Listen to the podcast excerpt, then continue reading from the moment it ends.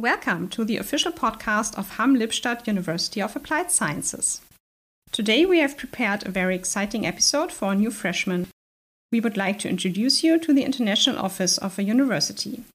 My name is Johanna Böhmken. I head the communications and marketing department at HSHL. And for today's episode, we have invited a dear colleague from the international office, Britta Morzig. Hello, Britta. Hi. Britta has been working in the international office at HSHL for many years. She is very familiar with the possibilities of a semester abroad, the international exchange programs, and the diverse intercultural experience our new university has to offer. And before we started, we talked about your first experience at HSHL and the first project here.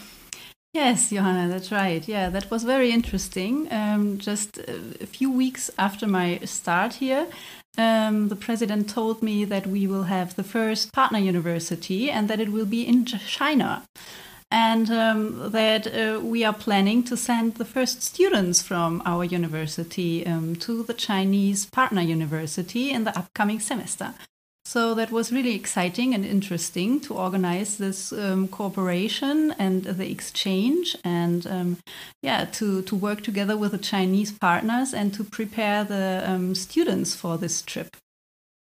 But you were successful and found some students who wanted to go there. Yes, in the end, we uh, found um, six students um, who wanted to, to take the opportunity to go to China and um, yeah.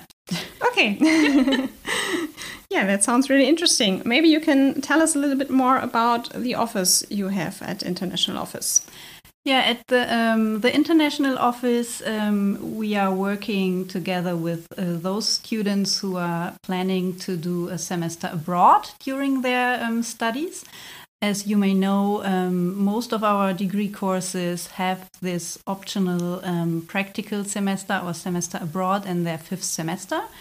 And um, yeah, the students who are planning to go abroad, they have a lot of questions um, how this um, stay abroad can be organized, which options they have, um, how financing can work.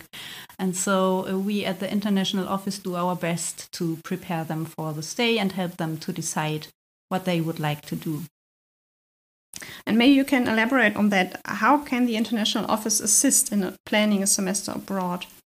Yeah, of course, we, we are offering several information events where students get the first and general information on this topic. So, how um, they can find internships abroad, how application for internships work, or, for example, which partner universities we have abroad. So, um, for them to know where they can go and have a semester abroad, studying abroad. And of course, we are also um, having information events on the topic of um, financing those stays. Yeah. And um, after getting um, these general information through our events, um, which are open to, to all the students who are interested in, they can, of course, um, also make a personal appointment with us to just discuss their special topics and questions. And you've already said financing is very important in this area. What scholarship and funding opportunities are there? At our university, we have several scholarship options for those students who want to go abroad. This is, for example, the PROMOS program um, for stays outside of Europe and the Erasmus program for stays inside of Europe. And are there partner universities with which Hamm-Lippstadt University of Applied Sciences cooperates? At the moment, we have around 40 universities all around the world. Um, for example, in Brazil, in Mexico, in uh, Jordan, in Malaysia, Thailand, Japan, but also in Europe, like in Norway, Turkey, um, Austria. So I would say that for everybody, there's something that could be interesting. so now we've talked a lot about the outgoing students, but you also support our incoming students. How can international students be supported in their integration and in the city? Mm -hmm.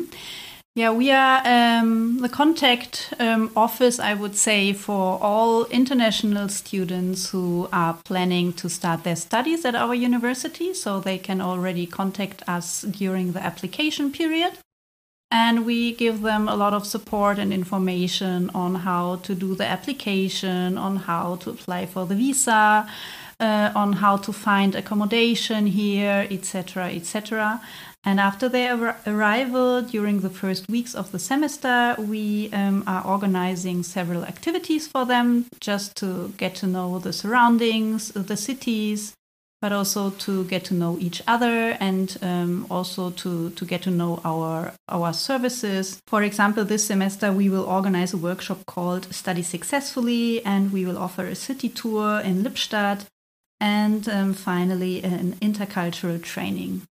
Now, you've already mentioned one very important or interesting event. Are there any other events that first semester students should miss?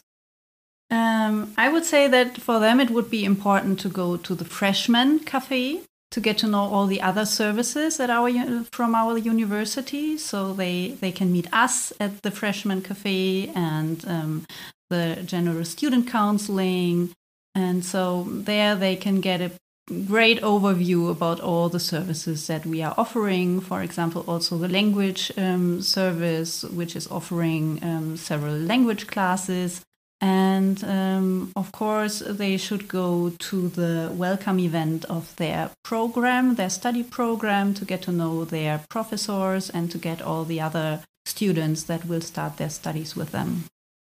And you will find all this information in the handout. You can find it on our website and check for all the dates of the events mentioned. Last question If I, as a student, have more questions, how can I reach you?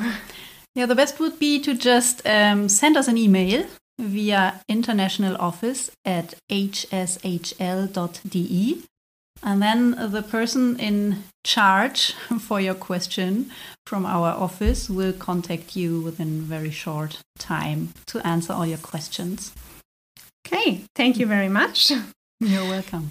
And that brings us to the end of today's episode. Dear freshmen, we hope that today's podcast episode about the International Office has inspired you and that you are now excited to discover the many opportunities that await you during your studies.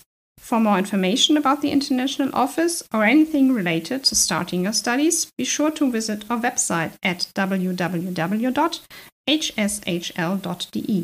There you will also find important contact information in case you have personal questions or need assistance. Additionally, we encourage you to take a look at Study Assist, our platform that helps you plan your studies and offers many useful resources. Your feedback is important to us. If you have any suggestions, questions, or comments about the podcast, please feel free to email us at presse.hshl.de. That's P R E S S E at hshl.de. We appreciate your interest and feedback. Again, welcome to Hamm Lippstadt and good luck with your studies.